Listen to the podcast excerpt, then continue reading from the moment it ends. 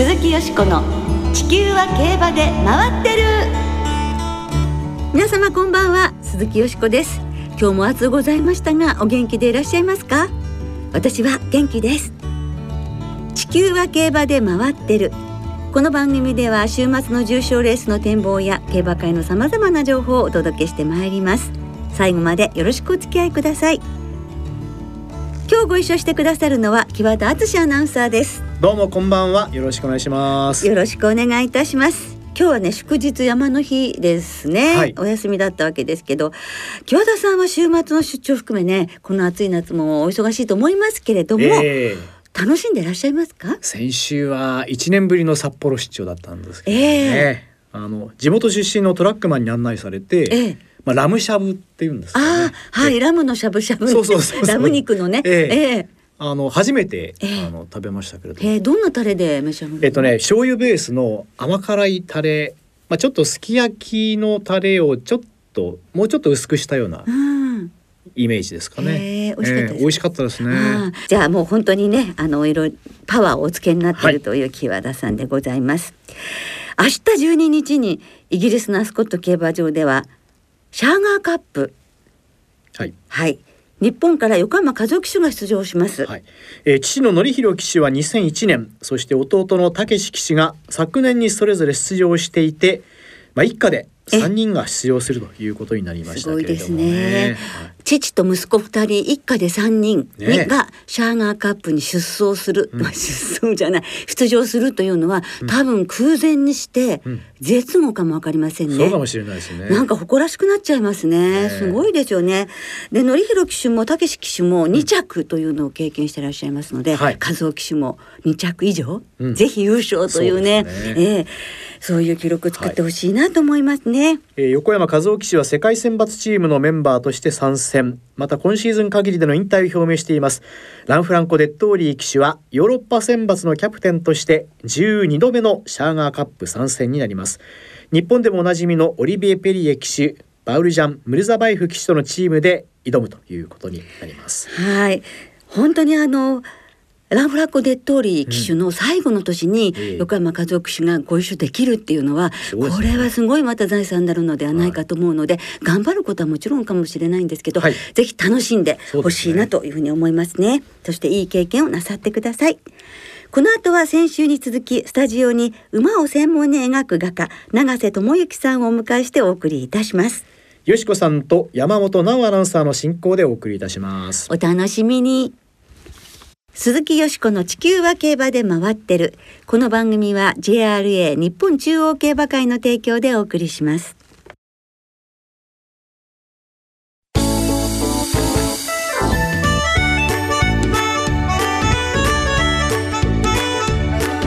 鈴木よしこの地球は競馬で回ってる。馬専門の画家永瀬智之さんのイギリス馬機構はい。先週に続き、馬を専門に描く画家でいらっしゃいます、永瀬智之さんをスタジオにお迎えして、4月に訪問された英国のお話を中心にお伺いしてまいります。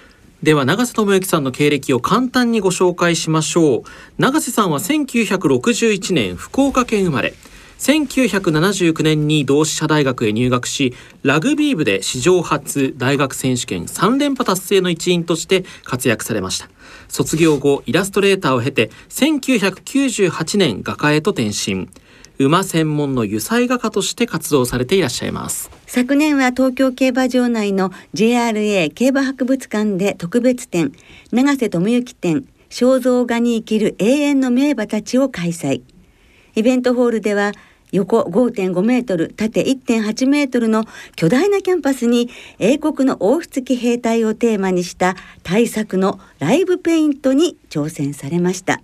その時の作品「行幸ザ・ライト・オブ・ドーン」を4月にこの駅兵連隊へ寄贈されたお話を先週は伺いましたね。この寄贈に至るまでのここまでこう人がつながっていくのかというお話をたっぷり伺いました。はいでは今週もいろいろとお話を伺ってまいりましょう、はい、それではご紹介いたしましょう。画家の永瀬智之さんです。こんばんは。こんばんは。よろしくお願いします。はい今週もどうぞよろしくお願いいたします、はい。先週は大作行幸ザ・ライト・オブ・ドーンのこの駅兵連隊へ寄贈されたお話を伺いましたが、はい。今回の英国訪問では他にもさまざまな貴重な体験をされたそうですね。はい、あのロンドン市内とニューマーケットあのそれぞれ、えーいろんな、えーところ行ってきたんですけども馬の絵画や馬自身もそうなんですけども、とにかく距離が近いんですよね。ええ。常にこういろんなところで目に入ったり耳に聞こえてきたりそれだけ馬の存在感が大きいというか、ええ。ええだからあのだからすごく刺激的で、ええ。こう見えてる色もまあえー色の差で色が違ってるんですけどもそういうところもやっぱりちょっとこう刺激的なんですよね。でまああのこの騎兵連隊のミュージアム、はい。まあ、特別に、ええ。あの理事の方がはい。もう直接ご案内していただいて、い、ろいろ歴史なこともあのお話を聞いたりとか。でまああのニューマーケットではねあのナショナルホースレーシングミュージアム、そこで作品を、あのいろいろ見せていただいて、ええ。まあ、ジョージ・スタップスやマニングスといったはい。有名な画家さんのええ。作品も、ええ。もう目の当たりで見ることができました。はい、うん。はい、そうですか。じゃあたくさんの絵画をご覧になって、はい。特に印象に残っている絵画がありましたら教えていただけますか？あの僕も馬を描き始めて画家として馬の絵っていう部分で、えージョージ・スタップスの「ウィスル・ジャケット」っていう作品があってそれ僕のやっぱ原点っていうか、まあ、ヨーロッパのっていうか、まあ、海外のあの馬の画家馬を描いてる画家さんたちもやっぱりそこからなんかこう流れを組んでると思うんですよね。はい。やっぱりそういう部分ではあのロンドンのナショナルギャラリーに行って、まあ何回もあのウィスルジャケットには合ってるんですけども、ええ行くたびに「まだまだだよ」って言われます。ああ、そう聞こえてくるんですか？そうですか。はあ、そして競馬の聖地ニューマーケットにも行かれたということですがニューマーケットはどんな街でしたか？そうですね。あの僕自身は今回、え2回目の訪問なだったんですけども、JRA のロンドンの事務所の所長さんにあの特別な計らいをしていただいて、まあ本当にいろんな場所は見学させていただきました。でやっぱり競馬の街ですからね、はい。はいえーニューマーケットもね特にねニューマーケットはね、えどこ見てもええ馬ばっかりで。馬の町ですよね。はい、であのウォーレンヒルはい。も行きましたし調教するところですねえうんあのローリーマイルコース自然の中の、えそこも案内していただいたり。まあ、あのさっきお話したようにナショナルホースレーシングミュージアムも行って、えーいろいろな特別け特別展で、えーまだ会期始まってなかったんですけどもバンクシーの原画があったりとかして。えそうですか。はい。どこ行っても本当に、あの刺激的で、え夜食事ええ行くじゃないですか。えでまあパブまあパブ行ったりすると、なんかねもう、あ日本から来たのか、ええ。みたいなんで、ええ。あのお前も飲めって言われて、えええまあ翌日、はい。うちの厩舎とか案内するぞとか言ったりとかね、ええ。もう本当優しい。ええ。うん。本当に馬を介して馬を愛する人たちはみんな心が通じ合って、うん。だから永瀬さんのこともすぐあもう競馬好きな人で馬が大好きな人だっていうのがね 空気で分かっちゃうんですうね。んね、あの競馬ファンの方にはね、ええ。あのお話できたらと思ってたんですけども、はい。やっぱりウォーレンヒルとか、ええ。自然を生かした調教コースは驚いたのがその何もくくくりというか柵がないじゃないですか。はい。でまあウォーレンヒルはあの、ウッドチップというかあの全体校で上がっていくんですけども、ローリーマイルコースはい。はずず広い芝でこうは走ってくるんですけどもこうコースが違うんで、はい。そこにこう馬たちが順応してトレーニングしていくっあていうところが僕も初めてあの教えていただいたんですけども、うん。はあ、すごいな。それもすごいトレーニングになりますもんね。そうですね。いろんな馬場経験するみたいなねうん。感じですもんうね。ん、でそういうところもこう本当にあの案内していただいて、ええ。あの全部教えていただいたんで、ええ。また違った意味の、はい。こう角度からこう競馬のことを知れたんで、ええまたそういうこともね自分の中に入ってって、ええ作品が変わっていくとは思うんですけどもね。はい。もうニューマーケットで創作活動したいなあなんて思いになられたりしたんじゃないですか？海外そうましてやその気候や、えー緯度も違いますしそういうところで描いた経験って今までないんででそういうそういう場所の空気同様ので描いた時にどんな表現ができるか、まあそれは絵の具の描き方とか色のはあの発する色も違う変わってくるとか。やっぱりそういう環境それとそういう本当にうまい一色のねそういう中で自分が生活することによってやっぱり僕の描き方やそういうもの作品自体が、えー変わっていくんじゃないかというだからそういう意味ではその新たなこう興味というか、ええあの見えてきたんで、まあ、あの場所でしか描けない作品もあるのかなというだからできたらねええあのぜひともええチャレンジしたいとは思ってます。そしてニューマーケットでしか会うことができないあの名馬にも会うことができたそうですね。はいこれも JRA のロンドン事務所の、あのご協力を得てええ。正式にバンステッドマナースタッド、はい。えージャドモントスタッドですね、あのちゃんとライセンス契約を、はい。えー結ばせていただいて、えーなんとええフランケルにやってきました。フランケルですよ。あ のフランケルですねあのフランケルですよ。私たちも今その子供とかね、ね孫とかねそうですね走るところ見てますけ我ども。々も競馬場で、えーお父さんはフランケルって言ったりしますけど、ね、ラムさんもよくね、そういうもう本当に紹介はしてると思いますが、はいどんな環境でどんな馬でした？種付けシーズンだったんで JRA の方が交渉をしていただいてまあまあ短い時間だったんですけどももう本当に、えー貴重な体験うんをさせていただいたんです。でまあ今でもこう目をつむるとねあのフランケル見えるんです。それがどう描かれていくかってことなんですね。そうですね。ああもう鮮明なんでしょうね姿も。はい。はああの名馬フランケルっていうぐらいあの気象的にはもう穏やかでなんだなんであんだあそこまで戦えたのかっていうね。激しさっていうのが感じられない。すごい穏やか。でもインパクトはすごいんですよね。そうですね。その威厳みたいなものは保ってね、中から出てくるエネだからそこが手にちょっとうん。入ってきてるんで。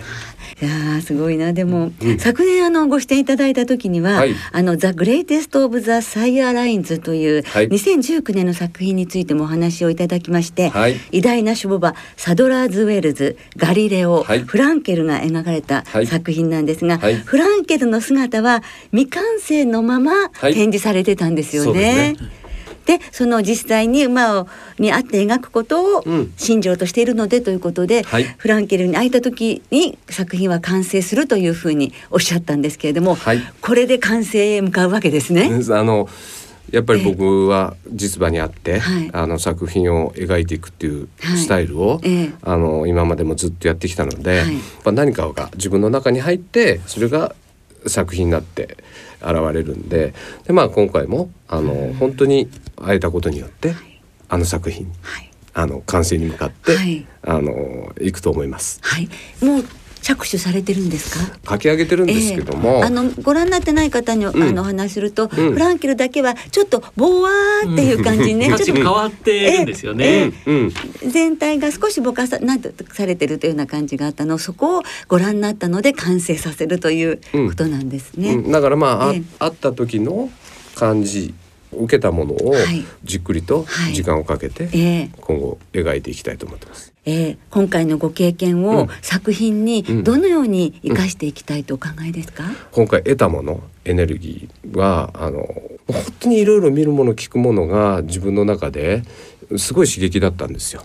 で正直言うと帰ってきた時に、まあ、ちょっとショックというかまだまだだなと自分の中で。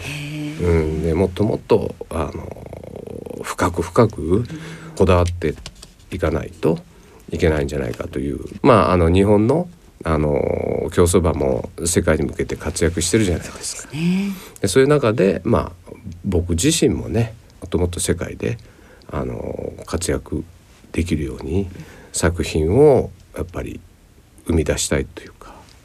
できてるなあじゃなく、ん。まあまだまだだっていうふうに、もっともっとだって、はい。でそれで生み出した作品がまた文化交流とか、はい。そういうふうに生きていけばええ。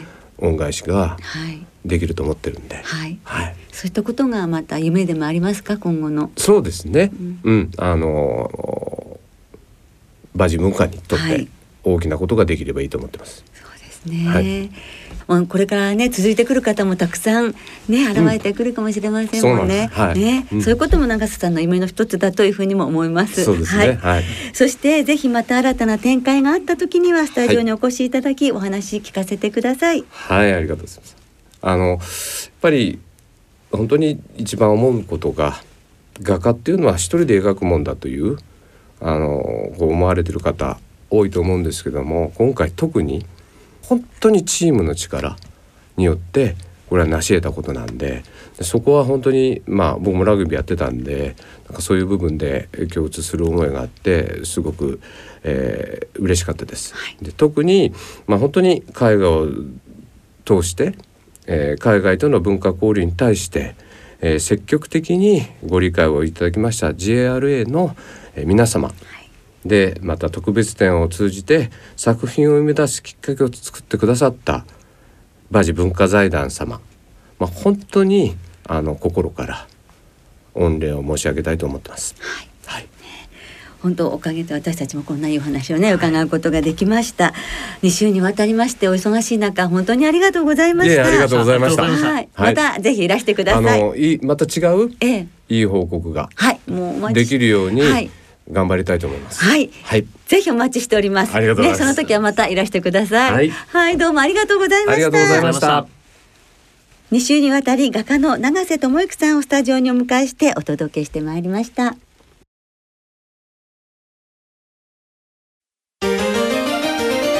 鈴木よしこの地球は競馬で回ってるここからは週末に行われる重賞を展望していきましょう。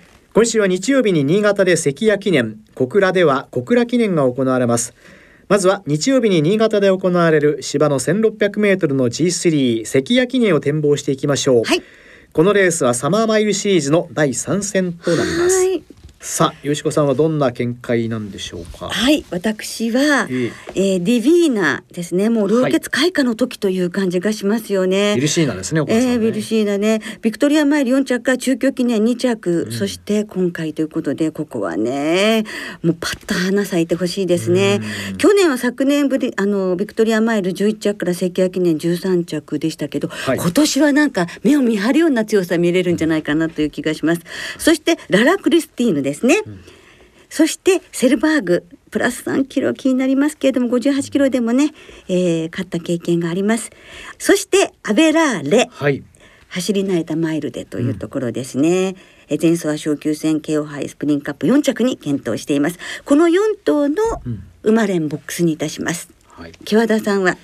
私はあの陣営がやたら強気なアナザーリリックという馬をね。はい。ちょっとまあコメント見て、えちょっと心をつかまれた感じがしたんで、えこの馬の、おまあ、どういう馬券にするかちょっとね、うんうんうん。えーまあ、当日これは決めようかなと思ってます。けど、はい、あの先週もね赤風をええ。ええ奈緒さんがバッチリお当てになったのあそうなんですか。はい。もう本当ずずっとアナウンサーの方調子いいんですよ。あら。だから今週も皆さんアナザーリリックご注目ください。はい。はい。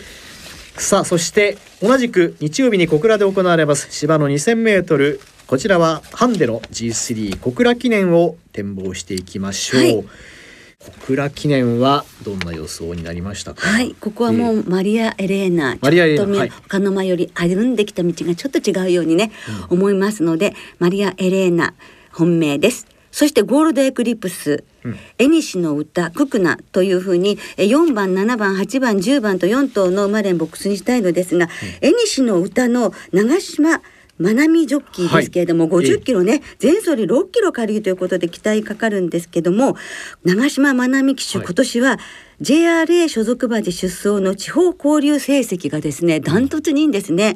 11勝2着8回3着3回。ということで半分以上もう馬券に絡んでるっていう感じで、ええ。ー騎乗数も勝利数も一番多いんですよ。すごいですね、えーでこういうことがやっぱり基盤になって経験になって、ええ今年彼女は今活躍してるじゃないですかされてますよね。3回のうち1回勝ってる計算ですねになりますでしょうねねすごいですよね。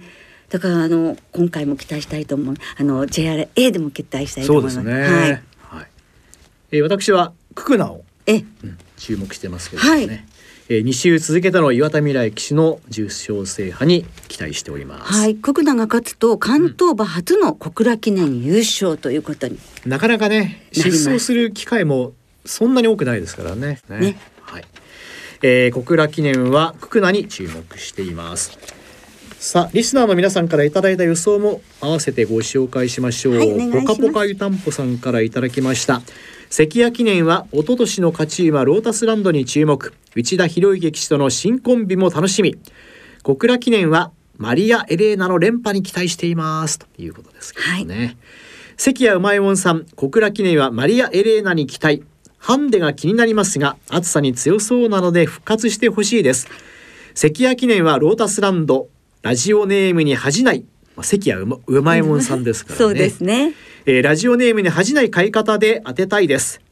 東京大ウォッカさん。今週の関谷記念はララ・クリスティーヌディビーナアナザーリリックの馬単ボックスで勝負します、えー平成生まれのヤブくんさんから、えー関谷記念同級者二頭出しは人気がない方の馬を狙え友道厩舎のラインベック。アパパネの子そろそろ重賞のタイトルを小倉記念はククナに期待しています三里のちーちゃん関谷記念はアナザーリリック2年前のサドステークスの強烈な制足が忘れられません。ワールドエースさんから関谷記念はラインベック小倉記念はマリア・エレーナ金子誠オーナーの2頭に期待します。ということですけれどもね、はい。ラインベックが結構人気。あとマリア・エレーナもそうですけれどもそうですね。はい、それからあーこちら、ま、残念な悲しいニュースがありましたがアスク・ビクター・モアがまあ熱中症でね、えー、多臓器不不全で亡くなってしまいました。がゾウタンさんからいただいたメールをご紹介します。えーアスクビクターモアの死亡には驚きました。菊花賞優勝馬としてこれからさらにタイトルを狙おうとする矢先熱中症による多臓器不全で亡くなる悲劇。夏の競走馬の暑さ対策の難しさを思い知らされました。とても残念でなりません。ということですけれどもねあと小羽倉康政さん、はい。万年係長さんケイタさんからも死を悼むメッセージが届いていますね。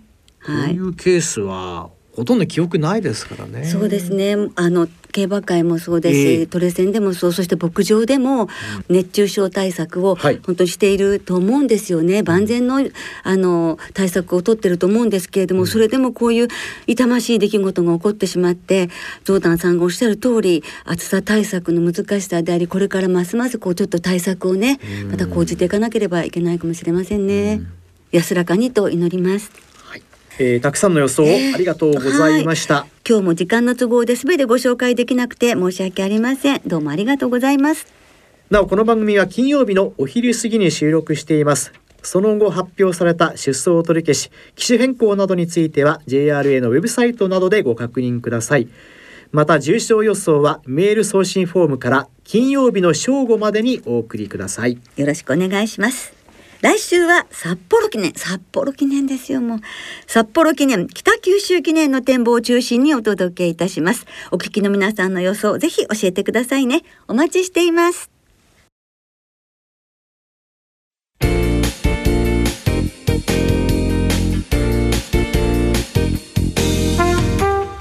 そろそろお別れの時間となりました。今週末は新潟と札幌そして開幕週の小倉3つの競馬場でレースが行われます。2歳戦は3つの競馬場で新馬戦9つのレースと未勝利戦が7つ行われます、はい。さらに小倉でフェニックス賞札幌でコスモス賞とオープン特別が行われます。そしてその2歳戦全18レースは単勝がお得です。JRA の2歳戦全場全レースの単勝を対象に通常の払い戻し金に売上の5%相当額が上乗せされます。よしこさん、はい。今週は注目されている馬はいますでしょうか？全国のあるいは世界中の競馬ファンが見つめてるかもしれませんね、はい。今世界ナンバーワンホースイクイノックスの妹販売ですけれども、ガルサブランカが明日土曜日の新潟の5レース芝 1600m でデビューです。なんかこの兄弟特有の筋肉の質の良さがありますということで楽しみですよね。どんな走り見せてくれるか。そうですね、はい。そしてあの明日小倉の5レースでは芝 1200m 戦に豚骨ラーメンっていう名前の豚骨ラーメン。しますのでちょっとこちらも気になります。そうですね、はい、まあこういう馬が意外と走ったり勝ったりするケースがね、ええ。ありますからね。競馬場も湧きますよね。そうですね。はい、楽しみにしたいと思います。えー今週も3つの競馬場いずれも事前にネット予約で指定席券入場券を購入された方そして事前予約なしの当日現金発売入場券を購入された方がご入場できるようになっています詳しくは JRA のウェブサイトなどでご確認くださいよろしくお願いします。それではくれぐれも皆様お体を大切に週末の競馬存分にお楽しみください。お相手は鈴木よしこと木和田敦でしたまた来週元気にお耳にかかりましょう鈴木よしこの地球は競馬で回ってる。この番組は JRA 日本中央競馬会の提供でお送りしました。